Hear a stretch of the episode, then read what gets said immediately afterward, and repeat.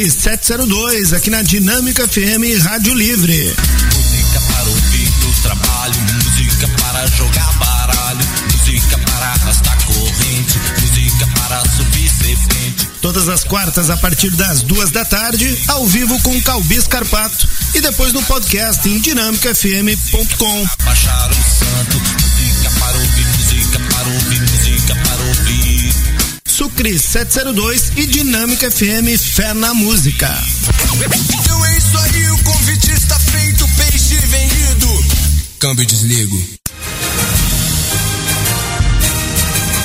Só alguns sabem que a beleza da música está em sua liberdade. Venha você também sentir o sabor do som. Venha para o mundo de Dinâmico FM.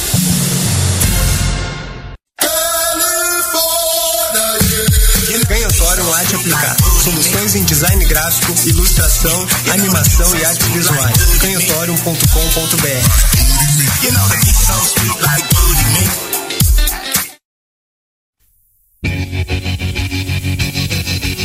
Canhotorium Arte Aplicada. Soluções em design gráfico, ilustração, animação e artes visuais. canhotorium.com.br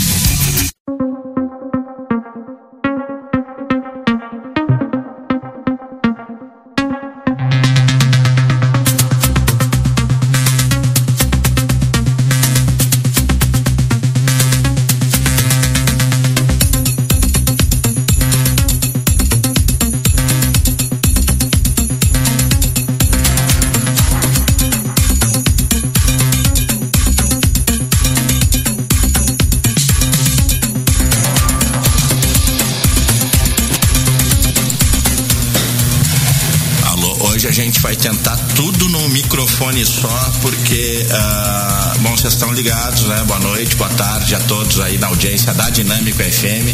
Esqueci de anunciar hoje de manhã, mas sim, tá tendo canhotório, tá presente na área para mais uma edição do Sinistrocast aqui na tua Dinâmico FM. E aí a gente tá com aquele perrengue da microfonagem, né? Desde a paulada aqui que o maquinário sofreu na semana passada, vocês estão ligados que a rádio ficou quase três dias fora do ar, né?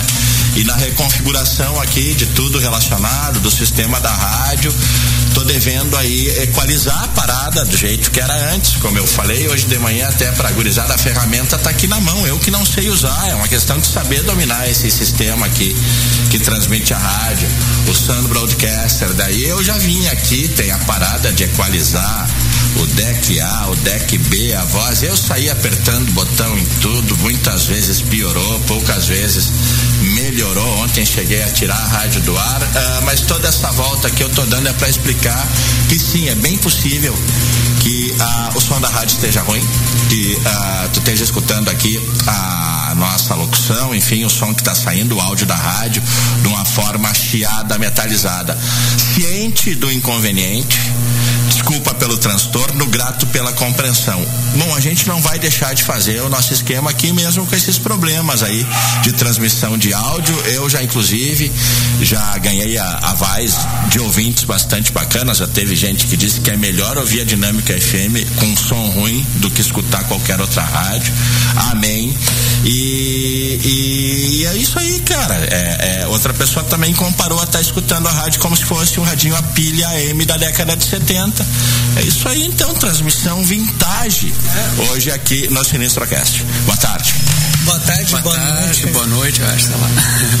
Uh, vou lembrar todos então, já fazendo aí, né, o comercial aqui dos amigos. O espaço Sinistrocast aqui da Dinâmica FM tem a força de Canhotorium Arte Aplicada. Demétrio Ribeiro, 1078, sala 106, é o estúdio, é o escritório, mas a, a Canhotorium já tá pro mundo aí através de canhotorium.com.br.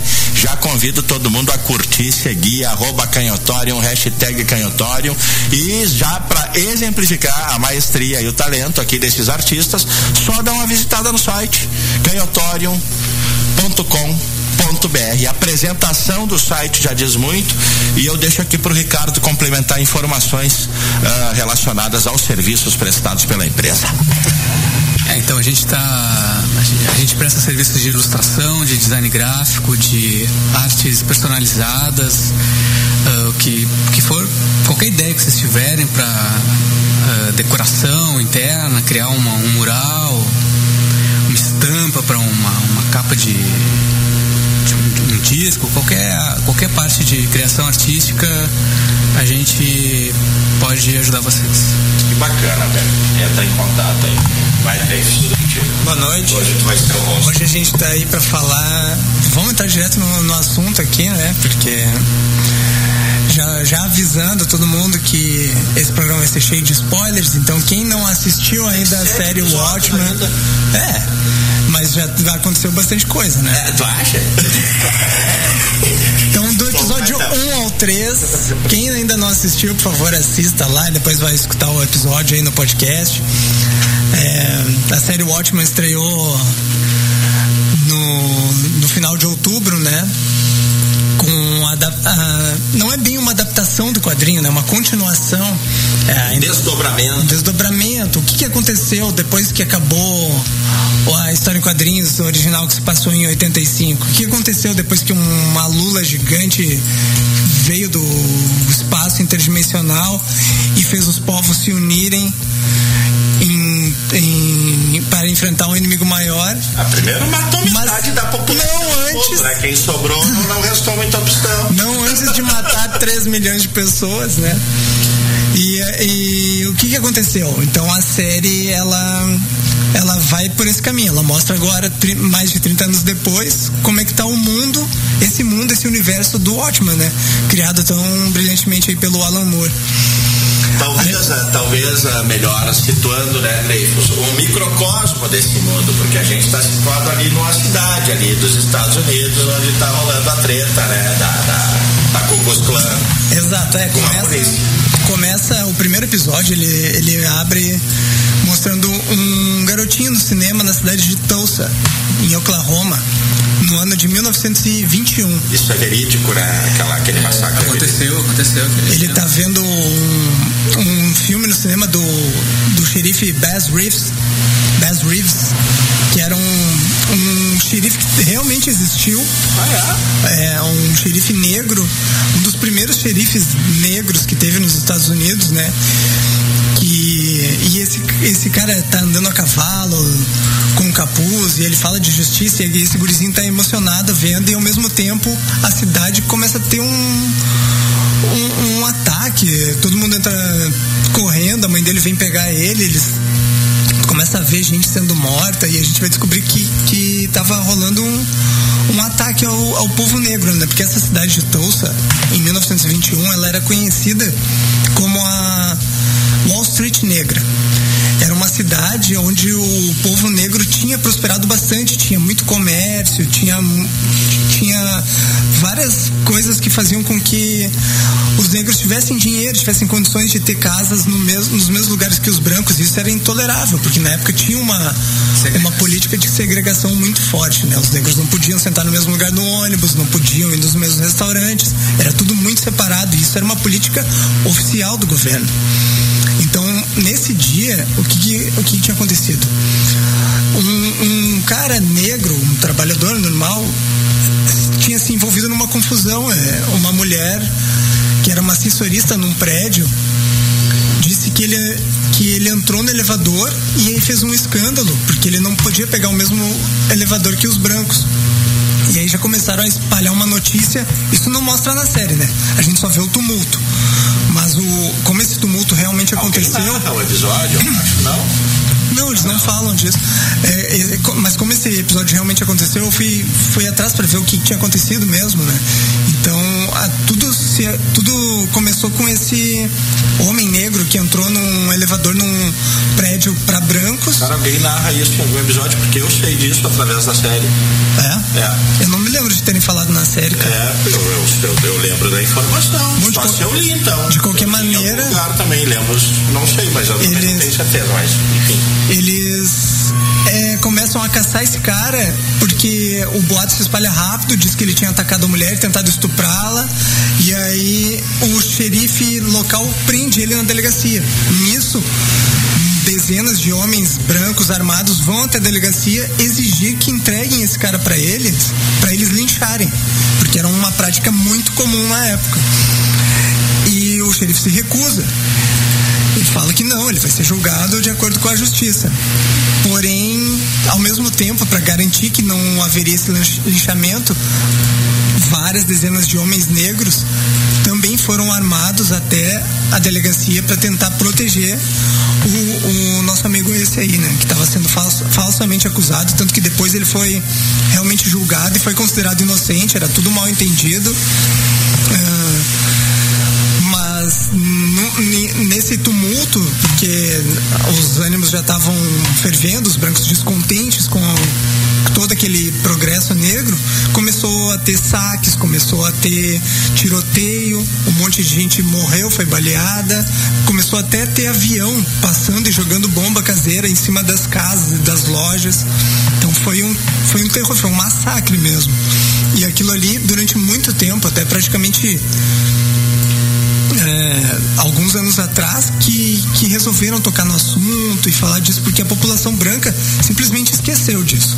Os negros sempre lembraram, né? Acho que foi o Obama que realmente começou com um programa de reparações para os descendentes desse pessoal de Tulsa, que nem tem na série. Na série tem isso que eles chamam de Redford Actions. Tipo, o presidente na série é o, é o Robert Redford. Né? Então, é como se fosse um Obamacare, assim, um Bolsa Família para essa galera. Sim. E, e só aí voltou a ser, ser comentado esse caso. Então o Damon Lindelof leu isso ao mesmo tempo que ele já estava sendo convidado pela terceira vez para adaptar o Watchmen para a TV e ele e ele estava vendo que tinha sido anunciado um filme do Pantera Negra e ele começou a pensar nisso, né? Não, não tinha sido feito ainda, mas anunciaram já ia sair. E ele começou a pensar que se realmente existisse um Wakanda, um lugar onde toda a população é negra e a ciência é completamente avançada e tem as maiores riquezas naturais, os brancos não iam deixar barato, eles iam tocar fogo naquilo ali. Essa foi uma das motivações dele fazer esse show, essa série, né, sobre raça. Então, a partir daí, esse é o estupim, né, que, que gera todo o desenrolar do, da série Watchmen, que é um conflito de, entre brancos e negros, basicamente. Ah, também é, é se relaciona com o momento político atual deles também, né? Uh, com esse filho da puta do Trump também, né? Tipo, uh, fazendo renascer um racismo no sul dos Estados Unidos que uh, os caras têm até se manifestado, né? Dessa forma, uma coisa que acredito seja proibido pela lei, né? mas enfim, tá, tá, dialoga com o momento político atual deles lá e talvez do mundo também, né? Mais ou menos que nem aqui, né, cara? Que as pessoas estão se sentindo legitimadas para dar tipo é. Mas aqui a gente não tem, graças praças, uma Cucus Clã, né? Isso pelo menos de marchar, de sair gente na rua marchando e pregando racismo, pelo menos nesse ponto a gente não chegou. Eles já lá chegaram. Nosso racismo aqui é mais institucionalizado, né? Vem do, do Estado mesmo, assim mais do que lá ainda. Lá, lá ainda tem mais tentativas de reparações. Aqui tu tenta qualquer coisa, um sistema de cotas já gera uma polêmica terrível.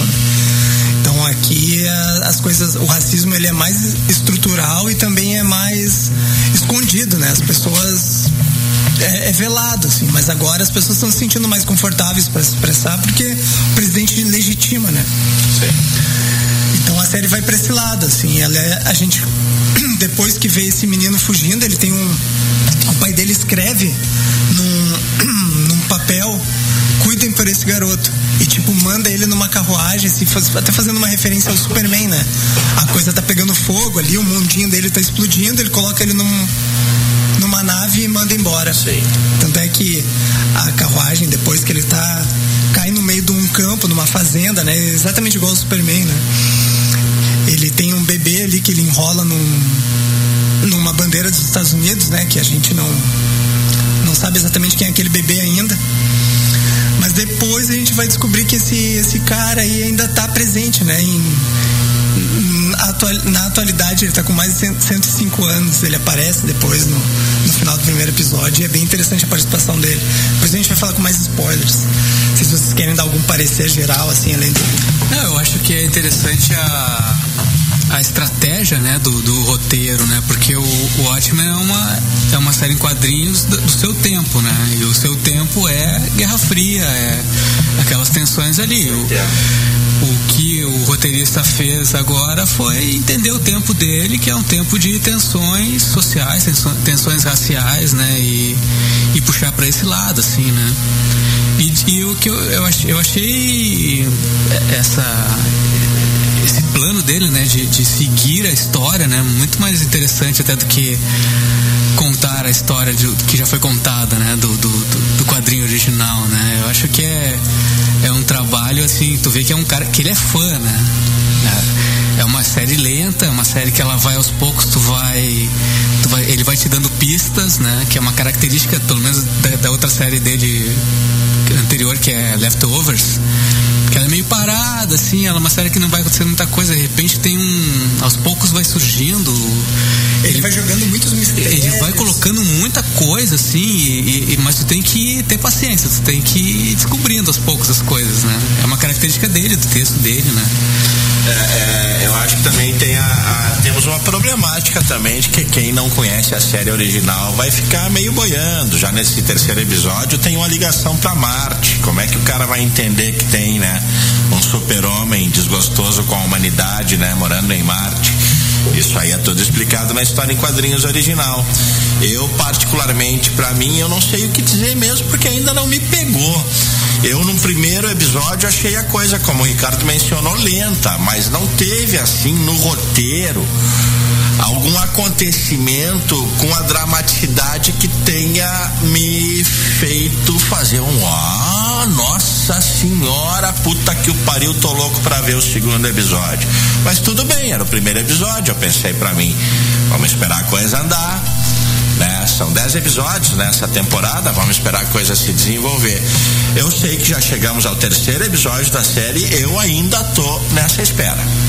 Eu ainda uh, uh, tô vendo sim, vejo qualidades, mas não, não, não me fisgou ainda. Uh, não sei se eu tô mal comparando, se a gente também pegar esse universo da, dos supers, HQs e a linguagem do cinema e dos seriados comparo com The Boys, por exemplo. The Boys, a série, o primeiro episódio, para mim, já é uma obra-prima do cinema, digamos assim, desse ano. O primeiro episódio do The Boys. Pode ser que os episódios seguintes não tenham a maestria do primeiro, mas o primeiro já é em si um filme e é algo que vai, já, já te diz, aquele episódio do The Boys já te finaliza. Tu não vai sossegar enquanto tu não souber como acaba essa história.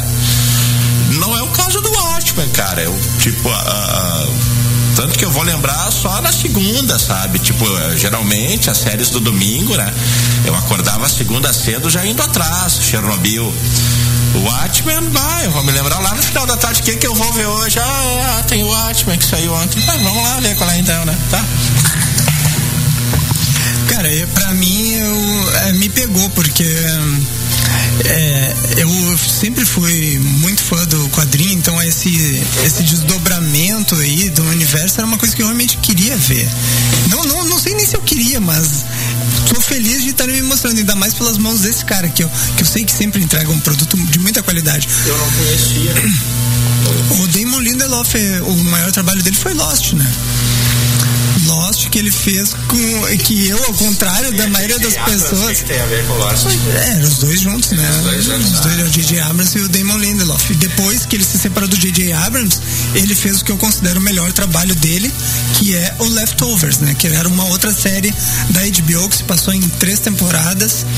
Uma temporada é completamente diferente da outra e mesmo assim é super amarrado, faz todo sentido. Qual é, qual é ficção científica, ação?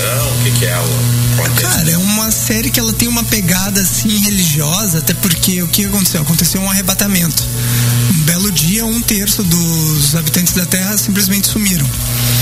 E aí ela vai lidando com esse drama das pessoas que ficaram em em, se virar, continuar a vida sem, sem ter aquelas pessoas que elas amavam. Tava...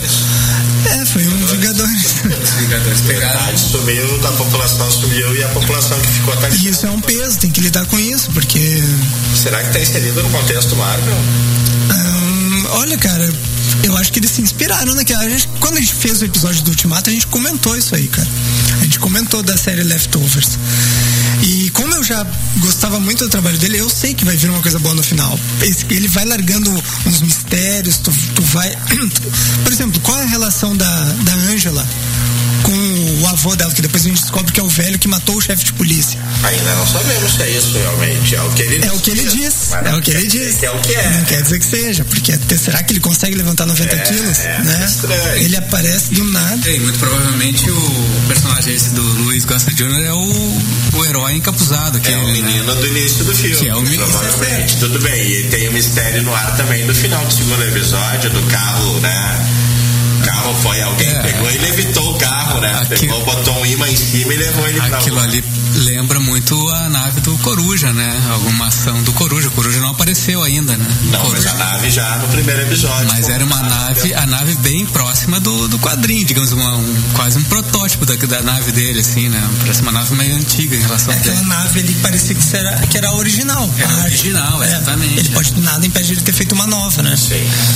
Mas a gente tem, a gente tem umas teorias lá. Quem o né? Coruja? Tá no, nessa série, vocês identificam alguém que possa ser ele? Não, ele não apareceu, Não apareceu ainda. Não, mas é um senhor. Ele vai ter a mesma idade do Vader, da, da, da É. Júpiter, né? Isso, é. A gente tem a teoria de que o, o senhorzinho ali, o Louis Gossett Jr., é o Justiça Encapuzada, Sim. que é um dos fundadores dos Minutemen, né? Os primeiros grupos de herói. Um dos primeiros mascarados. Tem- é, tem todas essas referências, né? Ele usa uma roupa vermelha, que nem ele. Ele tem um capuz ali, porque em inglês é Hooded Justice, né? Que é capuz é hood. Ele a idade que ele fala que tem condiz com, a, com o tempo de atuação, ele teria uns 20, 30 anos ali quando foi fundado os Minutemen. A forca, né? Ele enforcou o cara. Ele uma- o cara. corda, né? Ele com certeza tem ligação com alguém muito poderoso, alguém lá de cima, né? Então. Que, porque a Angela acaba prendendo ele meio porque ele quer, né? Sim. Ele se entrega, ela faz um, um CSI ali. A gente, isso é uma coisa legal também, que o como se desdobrou a tecnologia, né? Depois do ataque da, da Lula interdimensional. A gente vê que no primeiro episódio que aparece um policial, ele tá num carro elétrico, tu vê ali o nível de bateria do carro. E, ah, coisa que a gente não falou, é que inverteu a lógica, né? Os policiais, eles andam mascarados porque é, há uns anos teve um ataque à polícia que foi chamado de White, White Night, que foi, porque foi na noite de Natal alguns do alguns desse pessoal desse grupo de supremacistas brancos que se denomina a sétima cavalaria. Que é a Ku Klux Klan, caso. que é a Ku Klux Klan só que eles usam a, a máscara do Rorschach né? Eles invadiram a casa de vários policiais ao mesmo tempo quando quando faltava dois minutos para meia noite na véspera de Natal e assassinaram vários policiais né Angela, que é a personagem principal que aparece, que é a Sister Knight, ela é baleada, ela, a gente não sabe, ela apaga. Depois ela aparece no hospital com o chefe de polícia lá, com um machucado no ombro, né?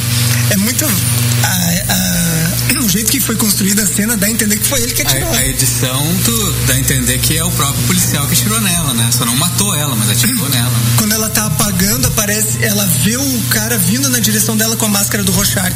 A próxima cena é ela abrindo os olhos e tá o chefe de polícia sem a máscara, né, no hospital, indo visitá-la, assim. Só que ele também tá com o braço machucado, como se ele também tivesse levado um tiro. E depois tem uma cena que é.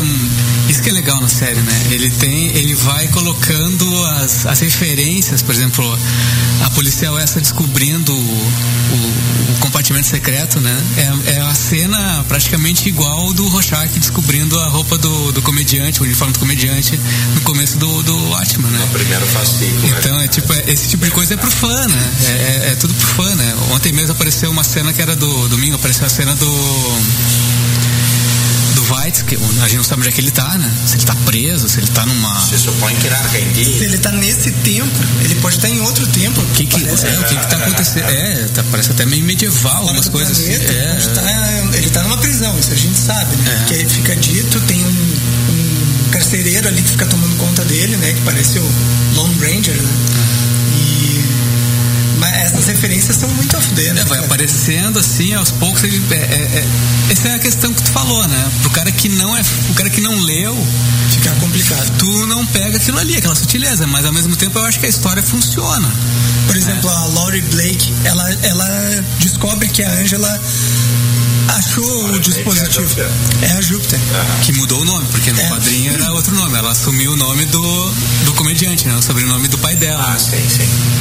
Era Ju, Justelska. É, ela tem um nome lá do, do Ela tinha o sobrenome da mãe, depois ela pegou o sobrenome do, do pai dela, que era o comediante, né? Certo, sim. Então, assim, a gente sabe que ela é filha do. estupro, Quando né? fala, ah, essa aqui é a Não. Laurie Blake.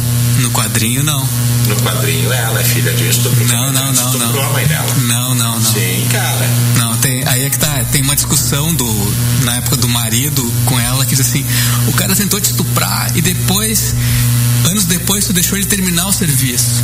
Daí ela fala assim, mas foi uma vez. Né, tipo, essa que era, era o dilema dela, no fim. Tá, mas teve um estupro. Não, teve, tem a cena. encapuzado, inclusive, deu um pau no comediante até. Quebra ele na porrada ali, né? É. E, enfim, aí a, a gente conhece a Laurie Blake, ela é uma agente do FBI, tá especializada em prender mascarados, né? Porque é uma ação ilegal o cara ser um justiceiro. Monta todo um, um circo ali no banco pra fingir um assalto. Quando aparece um desses encapuzados aí, ela vai lá e atira no cara sem dó. A gente fica sabendo um pouco da personalidade dela. Parece um batiminha, né? É. Do banco. Aí te- é, eu tava linkando com a cena do, do comediante também, que é porque ela descobre que a Angela mexeu no armário do chefe de polícia, né? Porque ela fala, ah, a mulher dele disse que você ficou no quarto e você não parece o tipo que desmaia e tal, porque ela fingiu um desmaio pra ir lá fuçar no armário onde ela achou uma roupa da Ku Klux Klan. E aí ela fala, mexi no armário também porque eu sei, foi assim que, que descobriram meu pai, então eu já sou vacinada. Então ela faz essa relação Ah, também pra. E, tipo, quem não, não, não leu o quadrinho, não- até no filme tem isso também, quem só viu o filme fica um pouco menos perdido. Né? É, o cara que viu o filme, ele já, já, Tem uma já, ideia, já né? tem uma ideia de É. Dr. Manhattan, o que, que, que, que rolou, né? Poderes e tal. Vamos, vamos fazer um intervalinho musical, fazer um link aí com esse terceiro episódio do, do Watchmen. Tem duas canções. Uma New Wave clássica e um rock jamaicano mais clássico ainda. Sim, eu já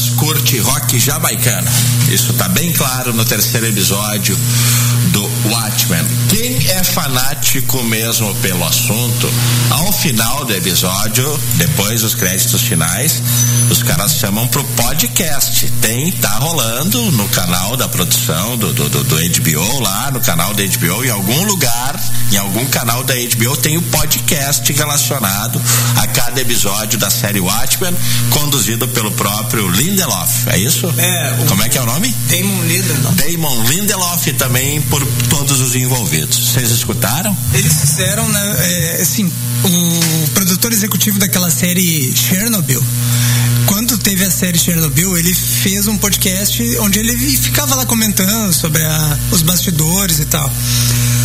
Fez sucesso. Então agora com o Watchman eles resolveram fazer. Então ele é o apresentador e ele convida o Damon Lindelof para entrevistá-lo sobre os bastidores da série. Escutei. Ah, O primeiro legal. episódio é, saiu ontem, é sobre. Saiu ontem não, logo depois que acabou o episódio já saiu. E ele contemplava ali o primeiro, o segundo e o terceiro episódios. Então no próximo vai ser o 4, o 5 e o 6. E são, são- vão ser três episódios do podcast, né? Então ali o Damon Lindelof, ele, ele explana tudo, de como é que foi, de, de ter a ideia, de reunir o pessoal, de quem que ele chamou, pessoas que trabalhavam com ele em, em Leftovers, pessoas que trabalhavam com ele em Lost, todo mundo que ele foi chamando para escrever junto com ele, né? Então, ele, fala que.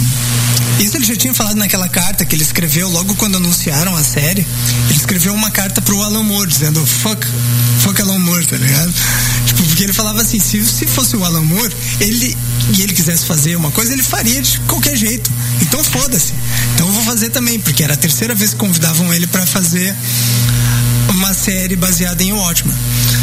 Logo depois que estreou o filme, convidaram ele. Alguns anos depois, 2014, por aí convidaram de novo. E em 2017, que, que foi quando ele teve aquelas revelações, aquela história do, de Tulsa, o papo do Pantera Negra, viu como o mundo estava se dividindo e se polarizando cada vez mais, ele, ele resolveu aceitar. Falou, não, eu tenho muito para falar, tipo, tudo que eu fiz na minha vida em termos de escrita aconteceu por causa de Watchman, do quadrinho, a série original. Quando eu tinha 12 anos, o meu pai entrou no meu quarto e jogou as, dois primeiras, as duas primeiras edições e falou: Você não está pronto para isso. E ele conta que ele leu aquilo ali, releu, ele leu o primeiro, acabou, leu o segundo, aí tinha que esperar mais um mês para sair o terceiro. Ele leu o primeiro de novo, leu o segundo de novo, leu o primeiro, ficou lendo aquilo ali infinitas vezes até chegar ao terceiro número e até acabar e aquilo ali ele foi uma coisa que ele repetiu a vida inteira o Alan Moore é a maior inspiração para ele nas questões políticas e de ficar colocando enchendo as coisas de detalhes não tratar o espectador ou o leitor no caso como um idiota né?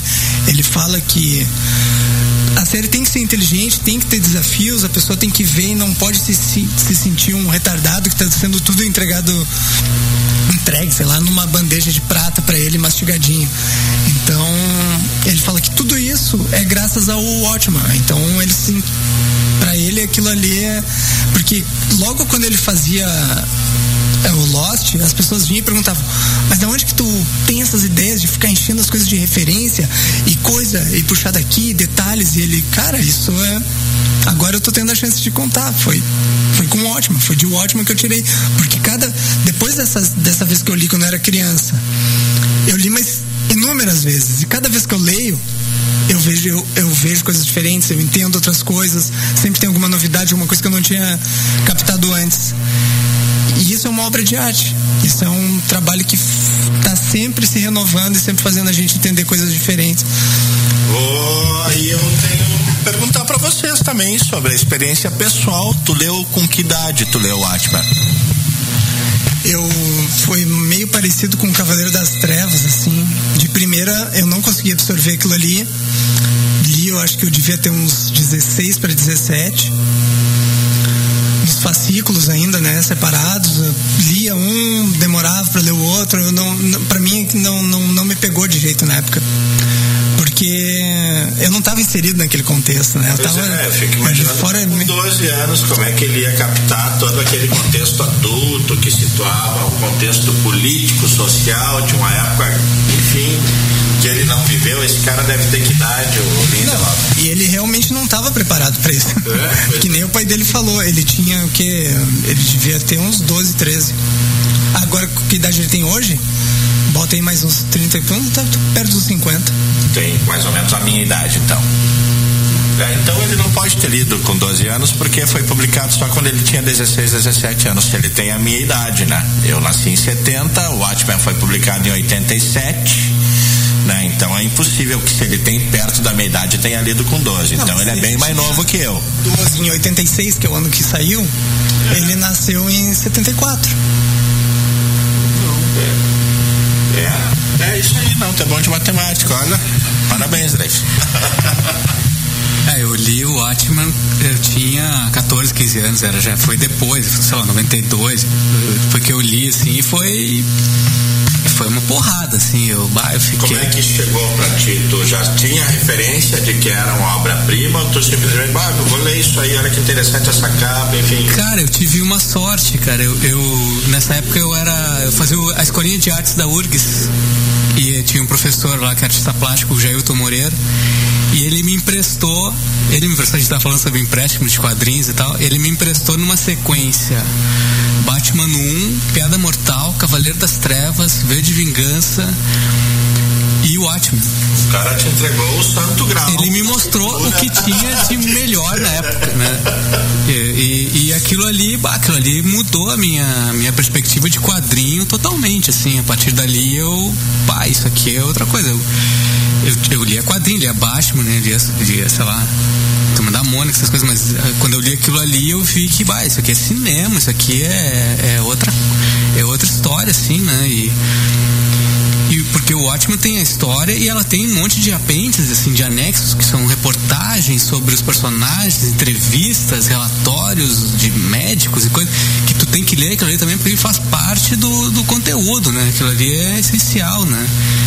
E coisa do Alan Moore, né? O Alan Moore é um escritor mesmo completo, né? Tem muita referência ali. O, bom, ah, não te bateu na primeira vez que tu teve o contato? Quando o Watchmen bateu pra ti? Quando um pouco antes de lançarem o filme. Que eu, ah, vão lançar o filme do Watchmen, eu vou reler isso. Já tem uns 15 anos, né?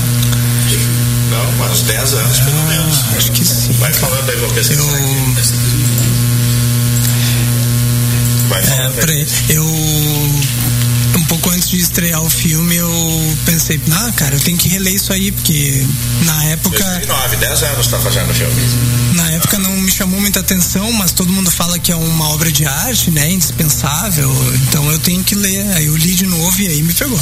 Porque aí eu já conseguia compreender todo aquele contexto, né? É muito difícil. Na verdade, tem que ler mais. A primeira vez que eu li, eu, eu tinha preguiça, eu pulava os contos do Cargueiro Negro, sabe? Agora, da segunda vez, não, eu li concentrado. O- o- a- muito importante também, a, a gente não mencionou também esse link da história original com a série, o relógio, o mecanismo do relógio, todo o mecanismo de um relógio. Contar só a minha experiência também, que eu li a edição original publicada no Brasil em 88 e a parada com relógio. Né, 12 horas, foram 12 fascículos. Cada fascículo tinha todo o seu design na contracapa, além do relógio virando hora por hora, o banho de sangue ia aumentando, né? E cara, então tu imagina, ah, eu acho que o editorial brasileiro mudou muito depois disso, porque 12 fascículos mensais, um ano inteiro ou era quinzenal? Eu acho que o Watchmen foi quinzenal por conta do número de edições. Se não me engano, teve é, essa esse diferencial. Eu acho que foi aí que a, que a, que a editora Abril começou a rever o conceito de, de periodicidade de lançamento, porque habitualmente minisséries eram mensais. Partir daí do Watchmen começou a ter a periodicidade quinzenal, que não era comum nos quadrinhos. De qualquer forma, quinzenal. Cara, imagina seis meses, velho, de aflição pra tu esperar acabar essa história. Como eu comparava antes, pra mim foi essa experiência. Comparei antes com a, a série The Boys, né? A série Watchmen.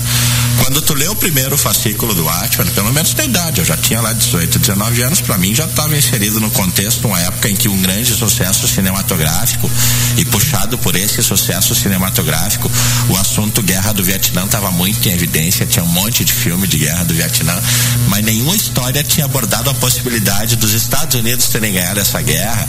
E, e não existia sem precedente, tu, tu realmente, tu, tu, cara, vamos, vamos sentar e agora vamos pensar nós agora, e se o Batman existisse mesmo, velho? A gente ia ver ele e ia, ah, que legal, nosso herói chegou, ou a gente ia ficar todo cagado, assustado, velho. Não vamos inserir no contexto real. Qual é o tipo de indivíduo que ia vestir um colã e sair de noite para encarar bandido no mundo em que nós vivemos? Nesse contexto. Porra, velho. Porra, sei, mas é, é aí que vem a parada, tipo, é, é- é muito óbvio ter pensado nisso antes, mas o Alan Moore foi o primeiro. Teve um primeiro que é, muita gente deve ter pensado, mas aplicado como obra, fazer e apresentar uma história que realmente te prende, te envolve, foi esse cara. Então esse cara ele te entrega realmente essa situação, velho. Mano, super-homem, super-herói, não, super-herói é baita filho da puta, velho. Se ele existisse, ele ia ser cachorro do presidente americano, tá ligado? Se o super-homem existisse, os Estados Unidos não perdia guerra nenhuma. E é esse contexto que o cara nos entrega. Se o super-homem existisse, o mundo todo ia estar cagado, velho, morrendo de medo, principalmente os principais inimigos daquela nação, tanto que a Rússia tá falando. A gente não tem super-homem, mas a gente tem bomba atômica. Tenta botar esse teu super-homem aqui no meu país, vou jogar bomba atômica em toda a tua nação, tá ligado? E já vendo, né? Tipo, como é que a gente vai fazer? Tem que fazer uma bomba atômica que drible esse super-homem aí, né? Então, tipo, é um mundo, qual é, qual é o tipo de cara que vai pensar? Vai ter todo tipo de gente, né? Mas certeza esse cara tem que ter uma absoluta e absurda coragem, uma motivação de vida muito forte, né? Pra se meter a fazer isso, ou aquilo que tu falou, tem que ser um louco psicopata ou ter algum desvio comportamental muito forte, grande, né? Tem que ter muito trauma na vida pra chegar na vou botar uma máscara, vou botar uma máscara e vou sair, vou, vou, vou sair dando pau em bandido. Como é que eu vou fazer isso? Pra fazer isso eu vou ter que ter treino, vou ter que ter boa alimentação, vou ter que ter uma tecnologia que me permita, né? bom, o cara viabilizou isso no mundo como o nosso e no, no, nos contextualiza uh, uh, sociopoliticamente nisso, cara. Velho, se o super-homem existisse, as outras nações que rezassem para ter um ser humano que defendesse a bandeira deles tão forte como aquele, porque se ele existisse, ia, ele ia ser instrumento de manipulação política. Sempre, né? No caso, eles tinham, os Estados Unidos tinha ainda o comediante, né? Que fazia o serviço sujo, né? Tem é, o comediante, por exemplo, ele mata os jornalistas do Watergate no quadrinho, né?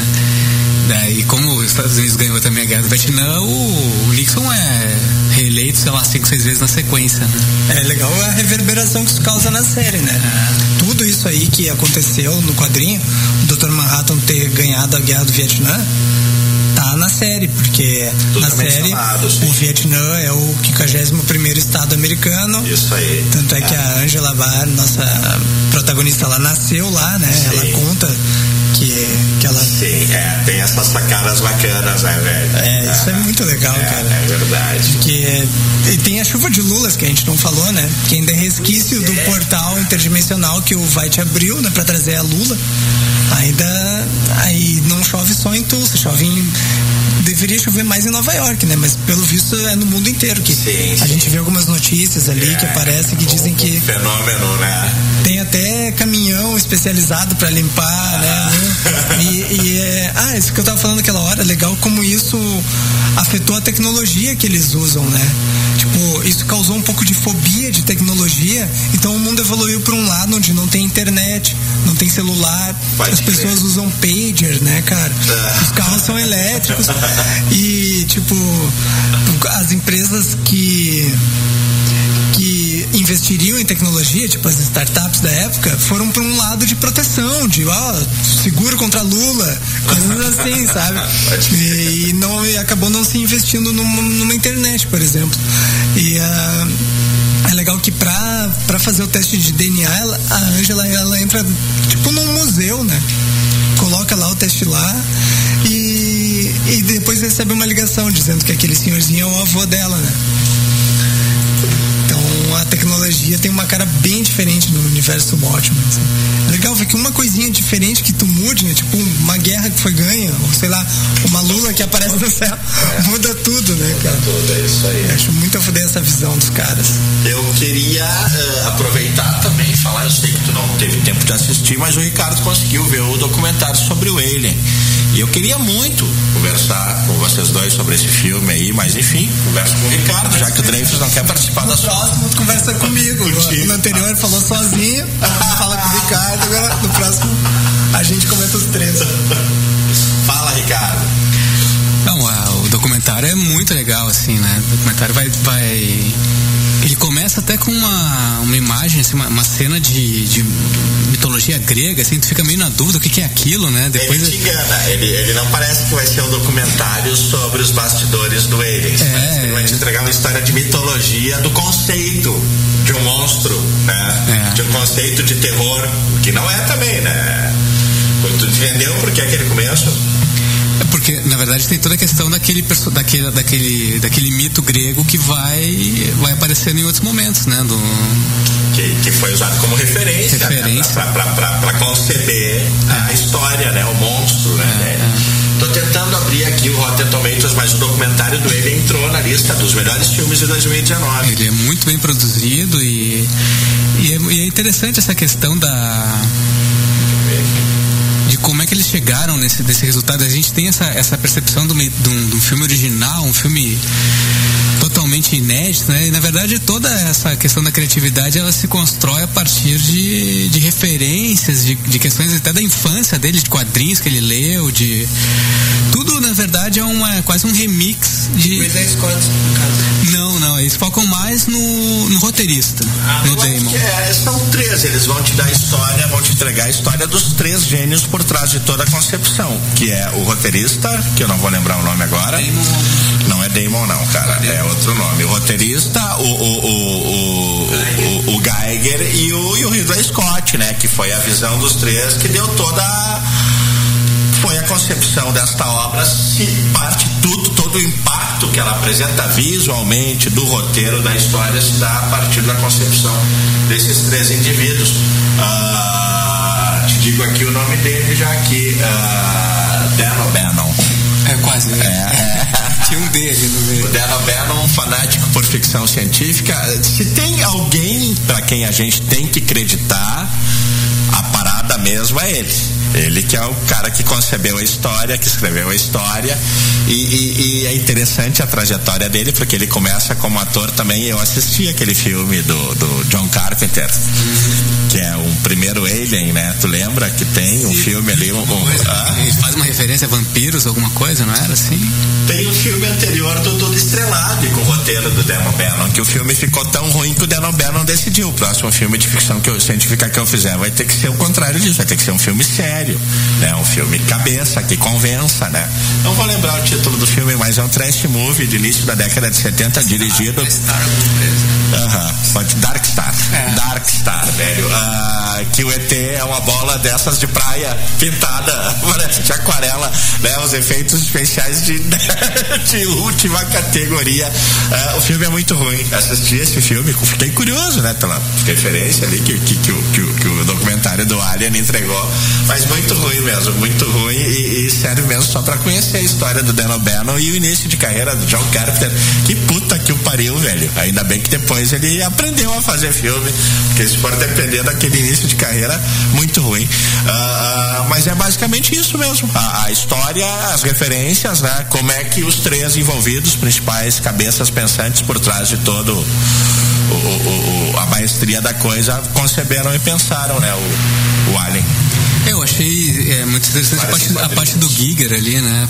As, ele tinha referências, depois que, depois que eles explicam ali, ficam meio óbvios, assim, que a questão da arte egípcia, né? Que aparece muito forte ali, né? E, e no caso da criatura, né? Uma, a cena dele, eles focam muito na cena do, do- da criatura saindo do estômago do cara, nascimento né? Do da nascimento. Aquilo ali, aquilo ali, acho que é met- quase metade do documentário fica em função daquilo pelo impacto que teve e o filme na verdade é aquilo ali esse- é a, a- a parte mais forte do filme né mais que o monstro praticamente é aquela cena ali é oculto quase o tempo todo, né? Não aparece. É, não aparece. e aí a explicação daquela construção ali daquele daquele monstrinho ali que referência ao Francis Bacon também eu achei muito legal que ele não sabia ah, não- é verdade. até conhecia aquele, aquela imagem de um outro de uma outra coisa assim mas quando falou ah do Francis Bacon isso aqui eu achei É, é, não são só as referências de histórias em quadrinhos e de filmes e literárias, H.P. Lovecraft, mas também as referências de, de- de obras de arte, né, de artistas mesmo, pintores, artistas plásticos que foram usadas no filme.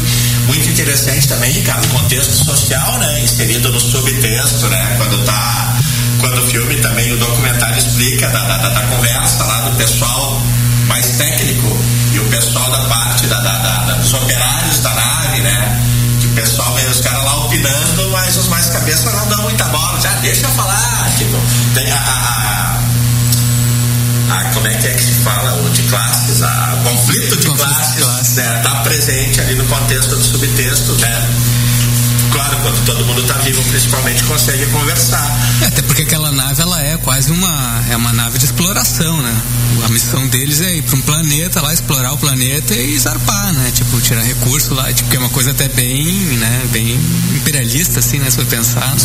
E aí tem os empregados lá que são os caras que estão ali para ganhar para fazer aquilo ali. Depois eles no meio da história eles, eles mudam a missão, né? Ah, tem o papo do direito trabalhista, né? A nave muda de rota.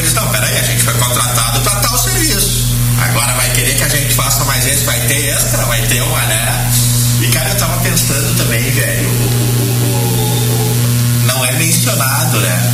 Mas essa parada de vai morrendo um por um, né? Agatha Christie, né, velho, também tem um livro muito famoso que é o caso dos Dez Negrinhos, tá ligado? Que vai.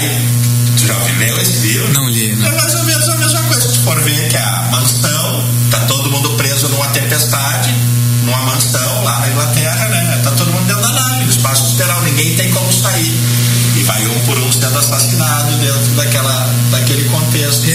fazem a referência ao, à questão da, daquele período da, dos serial killers, né? Sim, o, O, Santo. o Jeffrey, o, não, não o Jeffrey Dahmer, ele fala do Ted Bundy, do, do cara do palhaço lá, o John Wayne, John Wayne Gacy, sei lá. Não vou lembrar. Que é o cara que matava as crianças lá e tal, que tipo, aquilo ali foi meio entrando no imaginário da época, né? A história de, de que nada. A sociedade estava assustada. É. e o filme certo na hora certa. Né? Bacana, essa noção de espaço não asséptico, né? Porque todos os outros eram o espaço era era limpo, né? O espaço para eles é sombrio, é, é uma outra coisa, assim, mudou totalmente, né? De, de 2001 essa lógica toda assim, né? De Jornada nas Estrelas, fazem até uma imagem de Jornada nas Estrelas assim, do, a nave super clean, tudo clean. Não, ali não, ali é, sei lá, O pessoal usando a roupa do dia a dia. maquinário, maquinário pegando ali, pingando, as coisas assim, é. Uh, gurizada, eu, eu queria falar, aproveitar o programa, já que o assunto é esse, falar desse. Eu fiquei surpreso em saber que era baseado em graphic novel da DC, esse filme chamado The Kitchen. O filme nada demais, assim, quanto filme, mas é curioso que seja baseado em história em quadrinhos e é legal, né? ah, ah, que, que é baseado em história em quadrinhos que não tem nenhuma relação com supers, né? O que eu acho que dimensiona melhor, né? A linguagem que não tá restrita só, né? Tipo, esse assunto que a gente de repente automaticamente, naturalmente linka, né? Que é máscara, espada. Histórias em quadrinhos é muito mais que isso. É muito mais abrangente, né? Então, bom, enfim. A gente teve até polêmica, né, do Scorsese, do Francis Ford Coppola falando que que cinema de histórias em quadrinhos não é cinema, não, pode ser chamado de cinema. Eles falaram que os filmes da Marvel não são cinema. Só os da Marvel. Faz exceção. Não sei, cara, mas deixa eles, eles podem ter opinião, não pode. Eles podem, mas aí assim, é, quanta, quanta coisa de, de referência que, de quadrinho que vai precisando tanto aí do, do. Se não fosse história em quadrinhos, não teria saído o Alien. E agora o, Coringa, totalmente inspirado nos filmes do Scorsese. Ah, cara, não dá bola pro Scorsese, ele não queria te magoar, ele não tinha o que falar e também isso é. De- no mesmo dia ele tinha dito que um parceiro dele peidou fedorento e não repercutiu tanto, tu vê, né? Eles têm opiniões sempre. Já um outro amigo ali achou o peido cheiroso e. Né? É que nem a gente comentar qualquer. Ah, eu não gosto dos filmes do cineasta tal. Ah, ah, é, ah se fuder, velho. Scorsese tem direito a. Eu não fiquei magoado. não fiquei magoado. Ficou sim, tá claramente magoado, tanto que tá aí pedindo satisfação, tirando satisfação. Não, ele me ligou, a gente conversou. E ele falou que. Tu ligou pra ele pra, pra, pra, pra discutir. Ele, Pra saber que merda é essa, cara, que Marvel não é cinema. E Ele aí, disse que a mídia tá distorcendo, não foi bem isso que ele disse. Ele falou que agora as coisas estão diferentes, que de- tá pasteurizado, mas beleza. Beleza, perdoei ele. ele é o senhor, cara, tem que perdoar. Ele tem as suas opiniões também. E pode ser que ele, quero ver se ele dizer que não gostou de Watchmen, que, que tu vai dar um pau nele.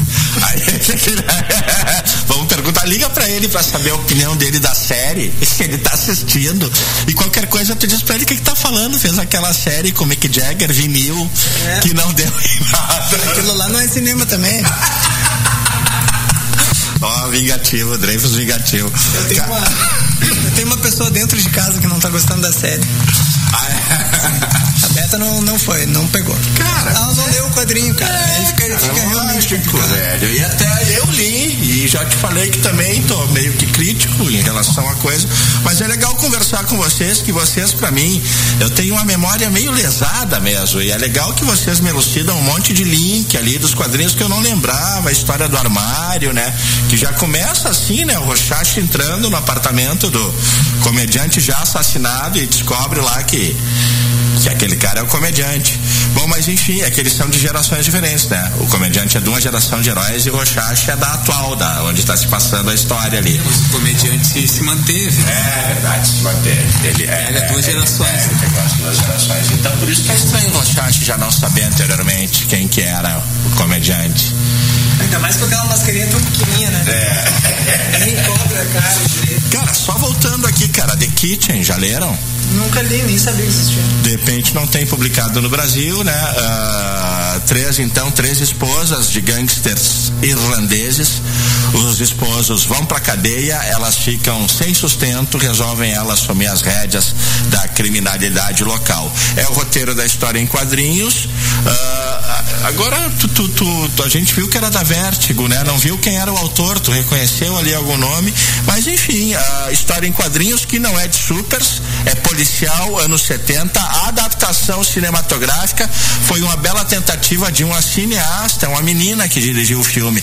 Ah, ah, ah, um, um exercício, uma tentativa tarantinesca de se fazer um filme com aquela edição que volta no tempo, trilha sonora que garimpa clássicos obscuros da época em que o filme se passa.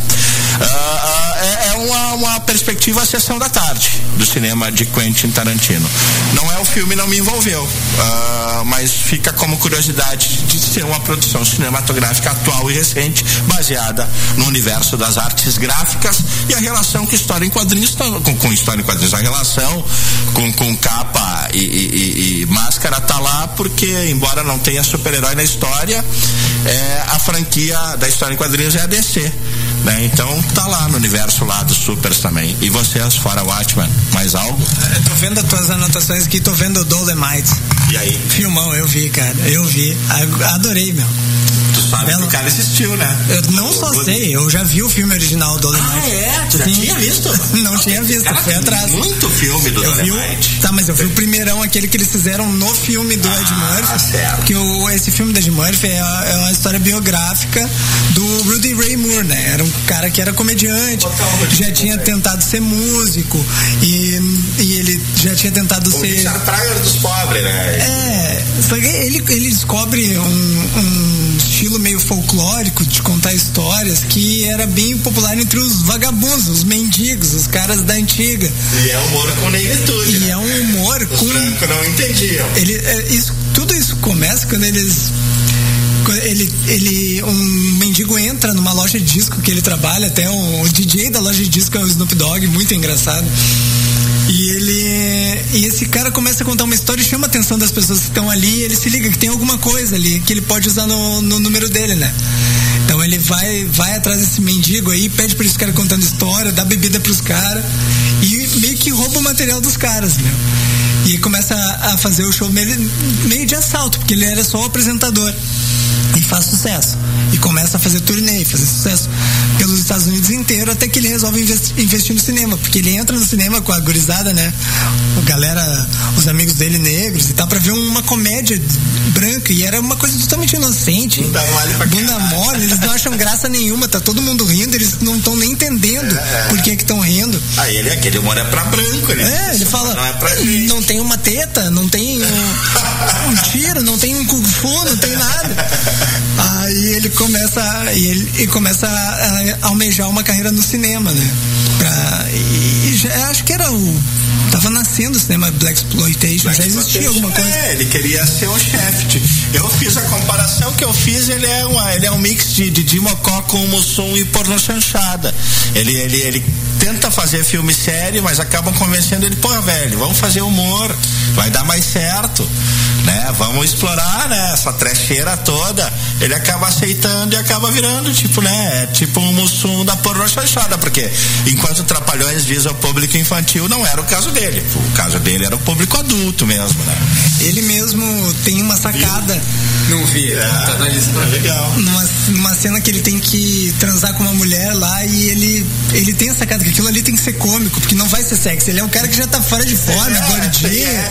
Ele, Então, quer, ele quer pagar de James Bond, mas é aquele gordinho, sabe? Barriga de, de, de, de cervejinha, tá ligado? E aí ele começa a fazer a cama tremer, o teto tremer, desaba tudo, ele, ele encara como piada, ele vê que o potencial daquilo ali é ser uma comédia, né, cara? Então é muito a fuder. A, a atuação dele é perfeita. Tem um, um- o primeiro sketch que ele faz, que, ele, que é o que ele rouba do mendigo, que é o.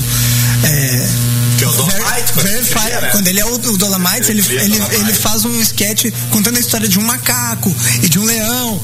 E, é o Verified Monkey. Esse sketch que ele, que ele faz, eu, no, fi- no filme original do Dolomite tem inteirinho.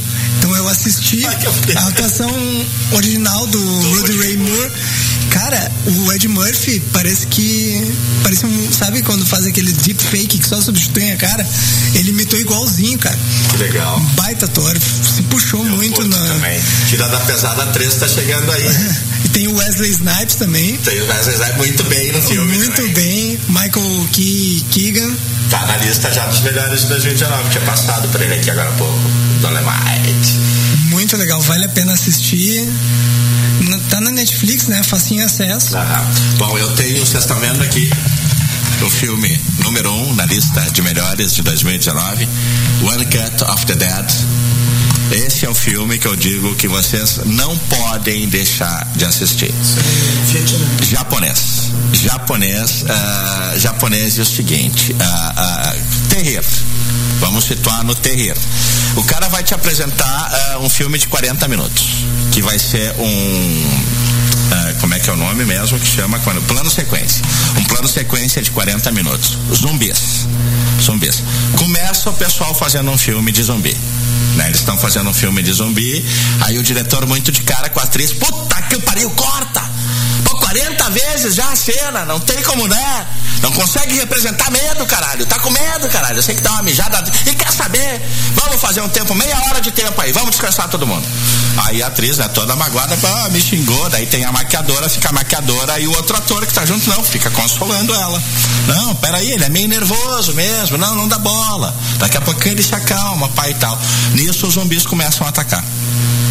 Daí começa a pintar zumbi de verdade. Aí eles tentando sobreviver a gente vê que é um trash movie. Em várias cenas a gente vai ver coisas que estão erradas e coisas que a gente não vai entender.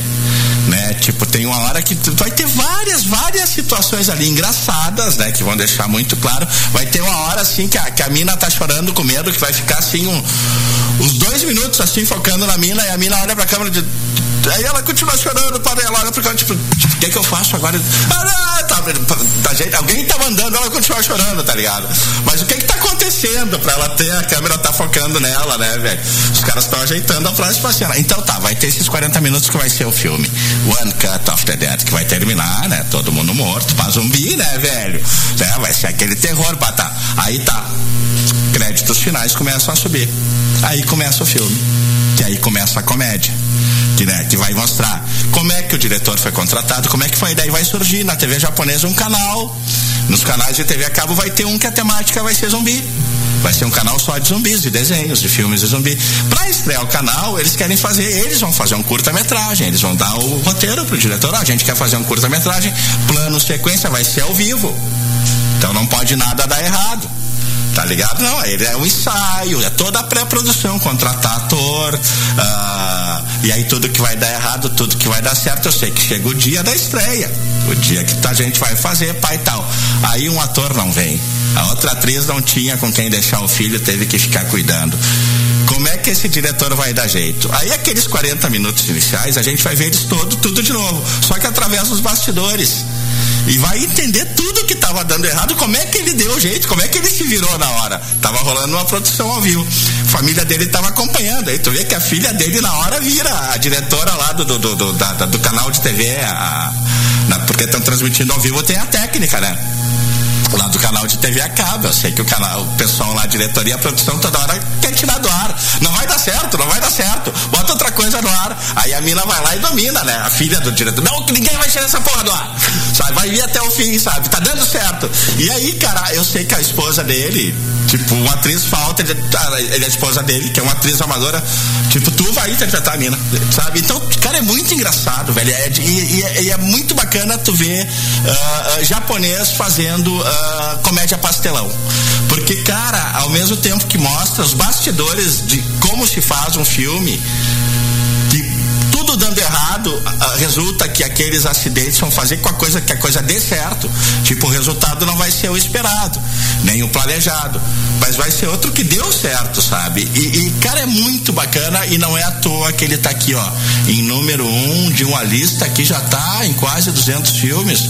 Não é pouca merda, hein? 129 filmes já tem na lista de melhores de 2019 da Rotten Tomatoes e merecidamente esse filme que tem apelo popular sabe? É, é uma aula de cinema também, né? Porque tu vai ver, tipo, a, é, é, como todo aquele amadorismo acabou sendo funcional e colaborou pro resultado ter ficado bacana do jeito que ficou.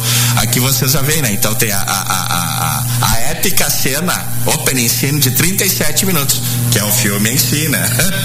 Aí depois a gente vai ver toda a pré-produção da coisa. Muito bom, gente.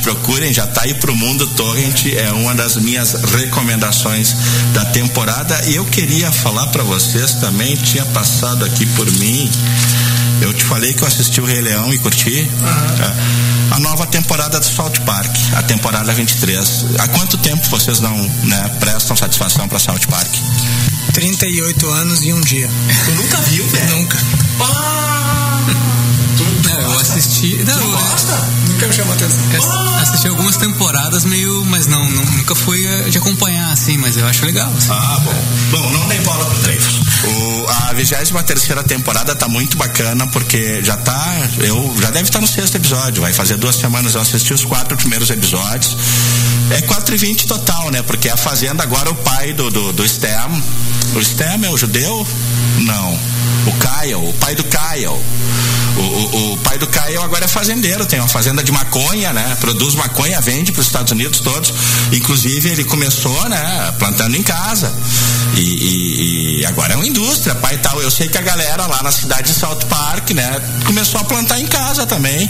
Aí ele começou além da campanha para proibir plantar em casa, porque não estão comprando dele. Né? Então, né? Manda proibir plantar em casa, porque porra, tem que controlar isso aí. Eu sei que está se centrando do- da abertura da série, a temática do assunto, do, do- do- do- do- dos episódios, tá tudo em torno da, como é que é, da Te- Te- Te- Tedrig Farm. É o nome da fazenda do pai do Stem. E vocês estão sabendo que por conta dessa nova temporada, eles foram banidos na China, né? Aí vocês têm que ver o segundo e o terceiro episódio para entender. Não pode mais South Park está proibido na China por causa dessa temporada. Por causa da legalização. Na China não pode, é tabu tal ponto que não pode. Tem nada a ver com maconha, que eles criticam mesmo a exploração trabalhista da China nesse episódio, porque o, o, o, o, o pai do Caio vai tentar vender maconha na China. E a China compra maconha, sabe pra quê? Pra, i- i- pra, aí a China com a maconha comprada de South Park, aí ela enxerta a maconha nos inimigos dela, dos chineses políticos, e aí prende eles, porque maconha é proibido, né? Aí depois de enxertar a maconha nos inimigos, tem motivo pra prender eles e torturar e botar na cadeia, tá ligado? É só pra. Mas a maconha segue sendo proibida. Mas os chineses compram os Estados Unidos pra isso, pra incriminar seus inimigos políticos e prenderem depois. Ah, cara, uma chance, cara. Uma hora tenta assistir. É, é, terceira. Pô, se pá, é, eu, eu, cara, eu acho que a última que eu assisti deve ter sido a 15 décima sexta. Eu acho que tô há 10 temporadas sem assistir, não me prejudicou em nenhum momento. Participação do Cypress Hill. Não, não, não, trilha sonora. Episódio 4, porque como eu te falei, né? Contexto é 4 e 20 total, né? Então a trilha sonora tá condizente. No, no, I Wanna Get High tá no, no, no episódio 4. E já deve ter o episódio 5 e 6 aí pra baixar. E uma parada bacana é isso também. Tu pode, por exemplo, se não quiser essa, tu pode pegar a temporada 22 completa. E porque tem uma condução de história linear também. Dá pra saber, tu sabe como é que o o pai do, do, do, do, do Kyle, né? Conseguiu uma fazenda de maconha, né? Lá, 10 episódios atrás, ele pegou câncer nos testículos. Não, foi assim. Essa eu tenho que te contar. A maconha foi legalizada. Foi na época que a maconha foi legalizada nos Estados Unidos, teve essa, essa temporada. Aí eles descobrem, o South Park, o pai do Kyle descobre que foi legalizado e começa a questionar. Quer dizer que eu vou poder fumar maconha agora na frente da polícia? Os caras, vai, vai poder, claro, vai. Ca- Capaz! E eu sei que ele vai lá comprar maconha, então vai ser agora. Quando ele vai lá comprar maconha, dizem pra ele: não, não é assim legalizado, tem que ter receita médica, tu tem que ter algum problema. Como assim? Ele não é legalizado? Não, maconha é legalizada, mas tipo, pra pessoas com doença como câncer.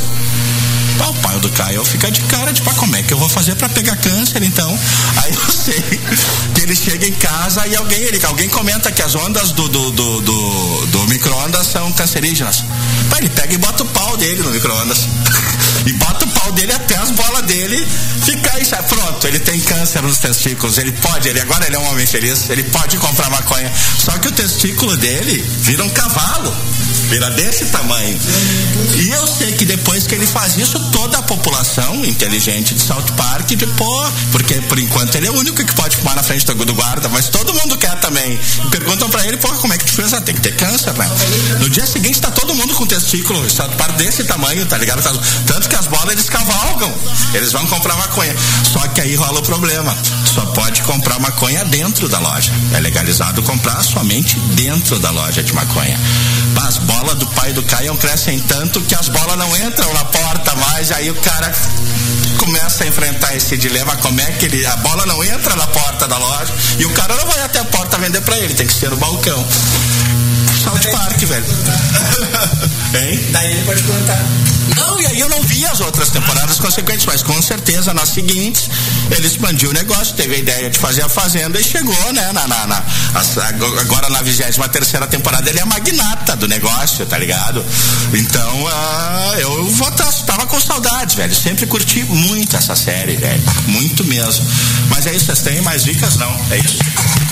Ah, de comédia eu assisti o filme do- também do Netflix, o do Zach Galifianakis. É? É, entre duas samambaias. É que ele, programa, né? ele, ele tinha. um- É bem, bem engraçado. É, Você já viu algum dos programas de entrevista? Foi até o Obama, mano. O Obama foi, assim, então vários artistas viam, assim, era, biz- era bizarro, assim, porque é um cenário tosco, assim, do- entre duas samambaias, assim. e aí o cara senta ali e ele fica falando um monte de merda pro cara, assim, o cara nem responde direito, assim. Na real, é só- é só falando bobagem, assim, mas é legal. Sem noção, esse cara. É, aquele humor dele não sense, assim, mas é. Eu não, não, não aprecio muito, mas quem sabe, né, nessa? Mas aí no filme, fizeram um filme, né? Como seria, como se fosse meio que um. fazer um documentário dele fazendo a série. É bem, bem legal, Legal, acho. é. Dá pra dar umas risadas, assim. Isso aí. Gurizada, vamos encerrar?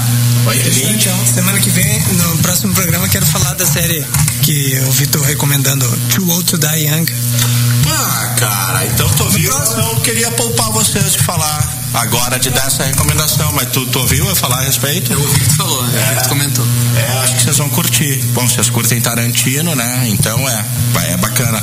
Ah, estendendo aqui pro público do Sinistrocast, Too Old to Die Young. 10 episódios, série longa, desafiadora e referências cinematográficas as melhores possíveis. Irmãos Coen, Kubrick e principalmente, acima de tudo e antes de mais nada, Quentin Tarantino. Cara, é como um filme do Tarantino, só que os diálogos são econômicos tá ligado? Os caras não ficam meia hora falando sobre cultura pop com referências de cinema, música, pai e tal. Muito pelo contrário. Nessa série seria legal se tivesse mais diálogo, porque eles falam duas, três coisas e fica 15 minutos a câmera, né, circulando, filmando todo lugar, né, todo o ambiente. Aí volta. Mas tu acha isso mesmo? Silêncio. É, eu acho, tá. E vai. Pá, pá, pá, pá, pá, morre todo mundo. É. Aí- e assim vamos indo. Ah, gurizada, eu tô de volta amanhã de manhã com Rock em Geral, Sinistrocast. O plano é de 15 em 15 dias, mas eu tô à disposição aqui da rapaziada da Canhotório. Se eles quiserem voltar semana que vem, voltem. Se eles quiserem voltar daqui a duas, três semanas. Não é sempre que dá pra gente, né, seguir o cronograma quinzenal. Por isso, ah, esse programa, na verdade, não tem periodicidade. É quando dá, é quando rola. Certo é que é às terças, às 19 horas. Né? Ah, e provavelmente semana que vem não vai ter, mas daqui a 15 dias o pessoal vai se puxar pra vir, é isso? Fechado, isso aí. Até, até a próxima. Até a próxima, gente. Então tá, o apoio aqui é Canhotorium. Curte, segue, arroba Canhotorium, hashtag Canhotorium, mais a respeito na chamada que vai rolar agora na sequência. Rude Reimur encerrando aqui o, o, o Sinistrocast de hoje. talking to the swine. Said, all right, you big Get out the corner of his eyes. All right, Será que esse barulho tava no ar? The lion jumped up and made a fancy pass. The elephant sidestepped him and kicked him dead in his ass. So, bucked up his face, broke all four legs, snatched his ass out of place. He picked him up, slammed him to the shit as far as you can see.